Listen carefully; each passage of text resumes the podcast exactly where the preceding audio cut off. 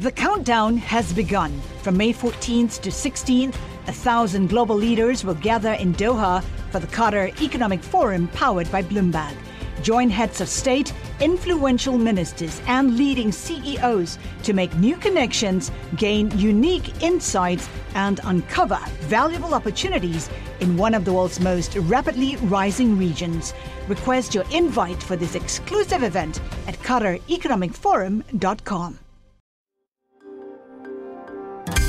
Le entregamos todo lo que necesita saber para comenzar el día. Esto es Bloomberg Daybreak para los que escuchan en América Latina y el resto del mundo. Buenos días y bienvenidos a Bloomberg Daybreak América Latina. Es martes 10 de octubre de 2023. Soy Eduardo Thompson y estas son las noticias que marcan la jornada. Los mercados registran avances tras comentarios dovish de miembros de la Fed. El vicepresidente de la Fed, Philip Jefferson, dijo el lunes que la entidad tomaría en consideración la reciente caída en los treasuries en su próxima decisión, lo que se entendió como que podría venir una pausa en los aumentos de tasas. En China, fuentes dijeron que el gobierno podría aumentar su déficit presupuestario para implementar más estímulos. Autoridades están sopesando la venta de al menos un billón de yuanes, o sea, 137 mil millones de dólares, de deuda soberana para gastar en infraestructura. Podría haber un anuncio este mes. El conflicto entre Israel y Hamas continúa por cuarto día y ha cobrado la vida de al menos 1.500 personas. Israel atacó la franja de Gaza desde el aire y el mar, mientras que The Financial Times informó que Estados Unidos advirtió a Irán de que no se involucrará. Estados Unidos además está enviando ayuda de seguridad a Israel y el presidente Joe Biden hablará hoy sobre el conflicto. El FMI aumentó su pronóstico de inflación global para 2024 de 5,2% hace tres meses al 5,8% hoy. También recortó la previsión de crecimiento económico en 2024.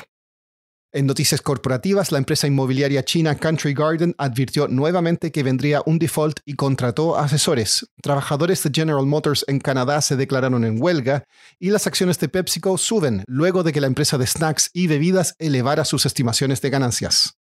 Pasando a América Latina, fuentes dijeron que el Banco Central de la República Argentina planea mantener su tasa de referencia LELIC sin cambios en 118% este jueves.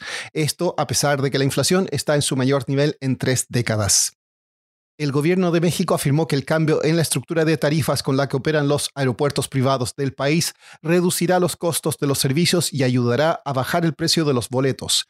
Esta fue la primera declaración del gobierno sobre los cambios en las tarifas aeroportuarias que han sacudido el mercado de valores. La agencia Reuters informó que, según fuentes, Venezuela y Estados Unidos han avanzado en el diálogo para aliviar algunas sanciones. Estados Unidos permitiría que al menos una firma petrolera extranjera se lleve el crudo del país para el pago de la deuda, siempre y cuando el régimen de Maduro reanude negociaciones con la oposición en México. En Estados Unidos, donde más del 40% de la población tiene obesidad o sobrepeso, un medicamento ha estado acaparando los titulares como un método para contrarrestar este factor. Se trata de Ozempic. Brendan Case es periodista de Bloomberg News en Dallas y escribió la semana pasada una nota sobre cómo el Ozempic se está haciendo sentir hasta en las ventas de supermercados. Acá nos cuenta más. Ozempic es un producto farmacéutico que es parte de una nueva clase de drogas eh, que se llama GLP-1. Estos productos suprimen el apetito. Hay otros productos como Wegovy y otros que vienen en el camino. Ozempic es tal vez el, el más famoso. Y Ozempic en este momento está aprobado en Estados Unidos para personas que tienen diabetes, pero también al suprimir el apetito, ha ayudado a mucha gente a perder mucho peso de manera bastante rápido. Nos dijo el jefe de Walmart en Estados Unidos que ellos están viendo que las personas que tienen recetas para Ozempic y otros productos GLP-1, que estas personas están comprando un poco menos de comida. Es una observación preliminar, todavía Walmart no está preparado para entrar en detalle acerca de eso, de qué categorías de productos están más afectados que, otros y qué es la magnitud del cambio. Pero sí están viendo que eh, por lo menos eh, están viendo una baja ligera en lo que estas personas compran en Walmart a nivel comida que por cierto Walmart es la, cadena de abarrotes más grande de Estados Unidos, vende algo así como el, el 25% de los abarrotes en Estados Unidos.